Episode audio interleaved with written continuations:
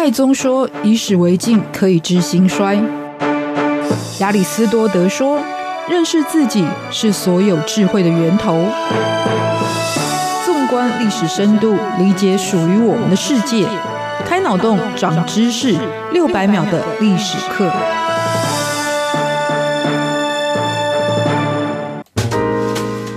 认识过去才能够掌握未来。欢迎您收听这一集六百秒的历史课，我是维珍。在过去有一首耳熟能详的童谣，叫做《伦敦铁桥垮下来》。在这边我就不献唱了。那总之小时候听见会想说，一定要在铁桥垮下来之前，赶快去伦敦见识一下。毕竟它是一座被写到歌里的铁桥，到底有多特别，也想要看看。但日后才知道，这一座跨越泰晤士河的桥梁，在历史上早就经历过多次的毁坏与重建，但至今依旧屹立不摇。而他所在的城市伦敦也是一样，即使遭受了天灾人祸，到今天依然是一座享有盛名、拥有八百多万人口的历史名城。于是，今天我们从首都看历史系列，就来介绍铁桥没有垮下来，英国伦敦的千年风华。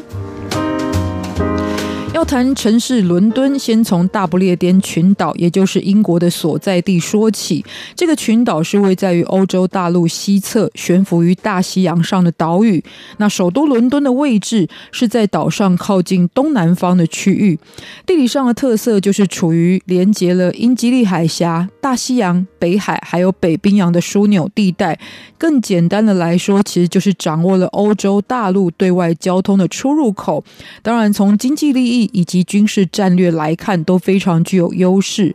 那在地形环境上，伦敦是属于盆地的形态。那泰晤士河穿越期间带来了城市的发展契机，而且也在历史上其实多次的影响了伦敦的兴盛与衰败。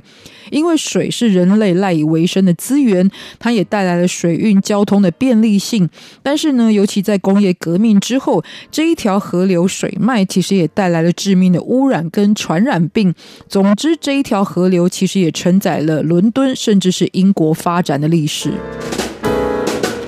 那距今三千多年前的史前时代，在伦敦这个区域当中，就有人类生活的痕迹。到了西元一世纪，罗马帝国就将这一座群岛纳为行省，开始进行了殖民。在当时，这个区域是被称为伦丁尼姆，那就已经是一个商业大城以及军事基地了。后来也就升级作为了属于殖民地的首府的位置。那在英国，其实有一座很知名的世界遗产，叫做哈德良长城。城哈德良其实是一个人名，他是一位富有盛名的罗马皇帝。那在殖民了英国伦敦这个区域之后，他自己也曾经不远千里，亲自的从罗马前往了伦敦造访。而过去罗马人所建立的伦敦城，也就大致上是属于今天伦敦金融城的区域范围。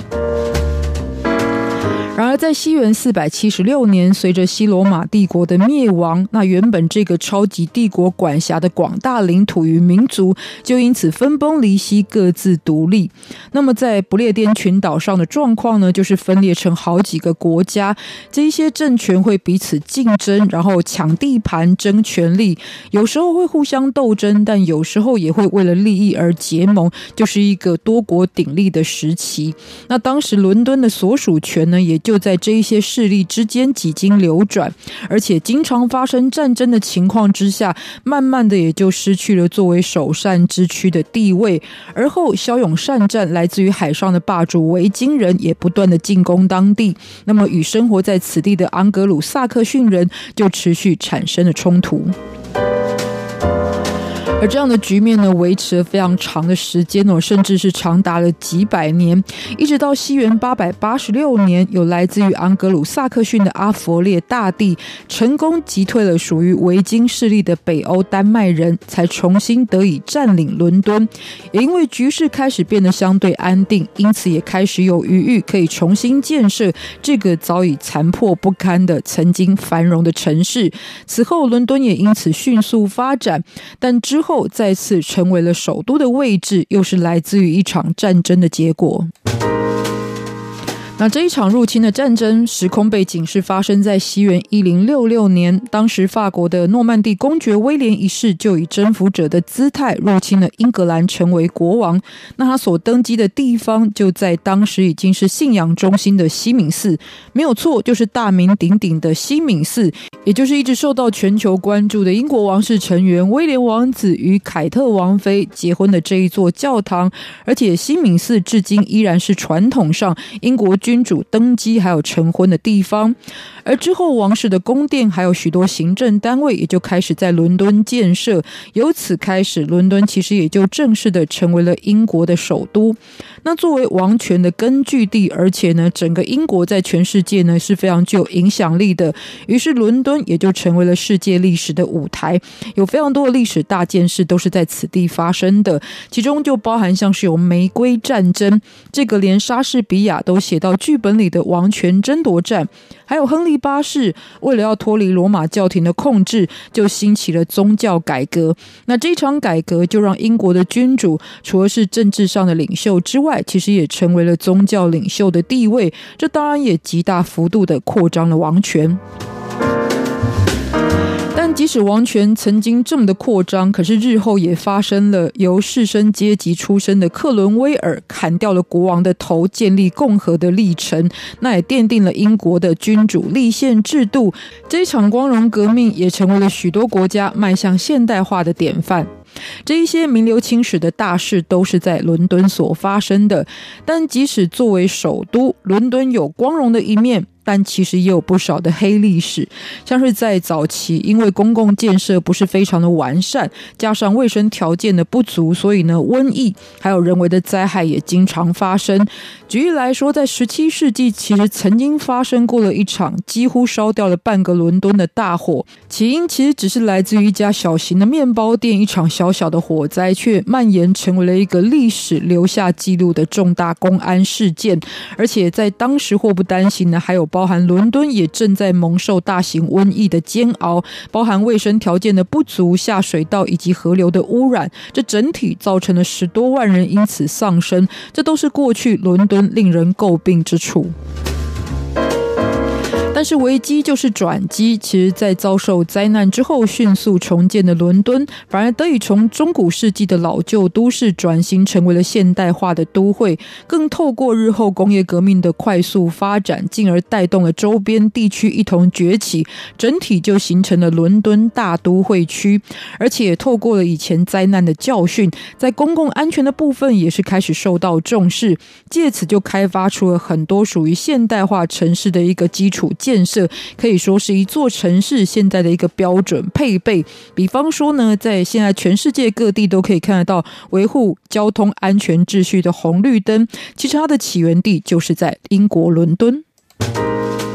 从十九世纪开始，尤其在当时的英国女王维多利亚的带领之下，富强的英国更透过了海外殖民，打造了日不落帝国的版图。伦敦也同时成为了全世界的政治、经济以及文化中心，而追求现代化的各国精英分子也都来到此地聚集朝圣，学习最现代化的制度与观念。而在一八五一年，伦敦的海德公园所举办的万国博览会，在全世界就有超过六百万人次次的造访记录，这是在一百多年前的一场活动，就在全球那个交通比现在更不方便的时代，缔造这样子一个记录，而且也是这个超级大国非常极致的实力展现。